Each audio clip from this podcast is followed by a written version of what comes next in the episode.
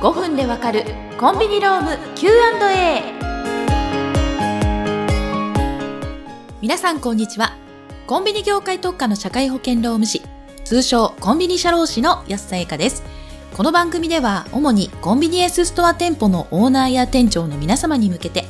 店舗経営で必要な人事、労務の話やトラブルが発生した場合の対応について取り上げ5分で解説していきます。内容は固めですが、わかりやすくお話をしていきますので、どうぞよろしくお願いいたします。さて、11回目の Q はこちらからです。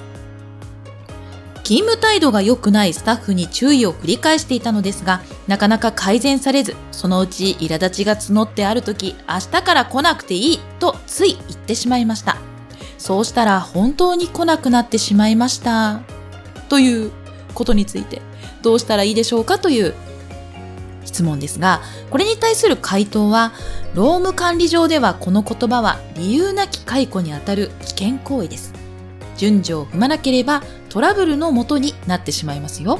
ということについて解説をしていきます。まず、明日から来なくていいという言葉。かつては漫画や雑誌などで、いわゆるクビになる瞬間の言葉としてよく出てきていましたよね。でも、現実の世界でこの言葉を発するとトラブルの元になる可能性があります。これについて、まず、なぜトラブルになり得るのかというところを見ていきましょう。法的な問題についてですが、例えば、オーナーや店長から明日から来なくていいという言葉を発した瞬間、いくつかの法的な問題が生じます。いわゆる解雇の問題なんですね。具体的に生じる問題としては次の3つがあります。まず1つ目、即時解雇の危険性。明日から来なくていいということは、言われた側は今日で雇用契約は終わりだと捉えてしまいます。ただ、即時解雇はよほどの理由がなければできません。仮にそう捉えたスタッフが解雇はおかしいと訴えてきた場合、お店側は一気に不利な立場になってしまいます。過去の裁判例でも解雇後に従業員側から理不尽な形で解雇されたなどと訴えられ、解雇が無効になったケースが出ています。二つ目、解雇理由が不明瞭。では、よほどの理由というのはどういうことなのでしょうか法律的に言うと、客観的に合理的な理由が必要で、かつその理由が社会通念上相当なものでなければ認められないことになります。これをわかりやすく言い換えると、一つ目、誰が見ても解雇は仕方ないという理由であり、二つ目、オーナーなど経営者が何度注意しても改善されず、三つ目、対応としてももう解雇以外の方法がないと判断できる場合でなければ難しいということなんですね。つまりスタッフの勤務態度や能力が不足しているという理由だけで明日から来なくていいと言っても今述べた3つの条件が満たせないため、解雇理由としては不十分なんですね。そして3つ目、手当や賃金の支払い。スタッフの解雇については法律上様々な制限がかかります。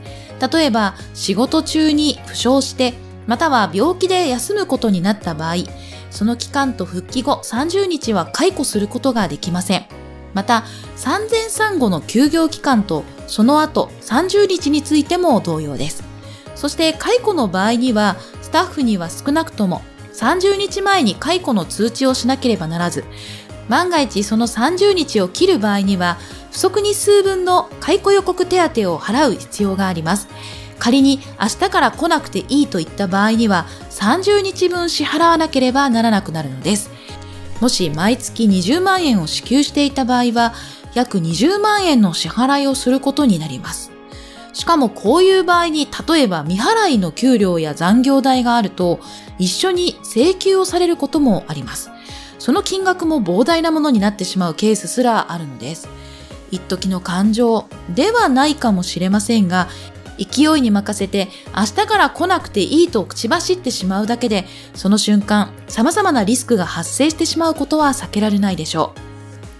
もちろん法律上の問題だけではありません。例えば、職場のモチベーションや雰囲気に影響したり、あそこはすぐ首を切る店らしいよ、などと噂を立てられたりすることもあります。そうなるとオーナーや店長はお店の運営の舵取りをしにくくなってしまうでしょう。さて、この対策について見ていきましょう。先ほど解雇はよほどの理由でなければ認められないとお伝えしました。実際に勤務態度が悪い場合、まずはしっかりと話をする機会を持つことが重要です。なぜそうした態度で勤務するのか、またどこがいけないのかという点についてしっかりとヒアリングし伝えます。その上で何か業務の方法を変えれば改善できるのか、複数店経営であれば別のお店で勤務することで改善されるのかなどを検討していきます。それでも改善されない場合に初めて解雇を含めた辞める選択肢を準備していきます。こうした順序が必要であり、綿密なコミュニケーションは必須なのですね。もちろん勤務態度が悪いからといって解雇しない方がいい場合もあります。私がある直営店に赴任した直後、勤務態度で罰がついていたスタッフがいました。上司からは辞めさせろと言われましたが、私は1ヶ月の猶予をもらい、そのスタッフと話を重ねました。結果、態度が悪いように見えたのは、それまでとの店長の関わり方に原因があって、信頼関係が築けなかっただけだということが分かりました。1ヶ月後には、そのスタッフはリーダーシップを発揮して、後輩スタッフを導く存在に成長してくれました。まずはいきなり介護を考えるのではなく腹を割って話をするところから始めてみませんか？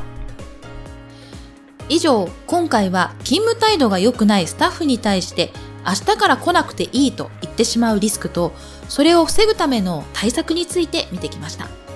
お相手はコンビニ社労士の安さやかでした。それではまた次回お会いしましょう。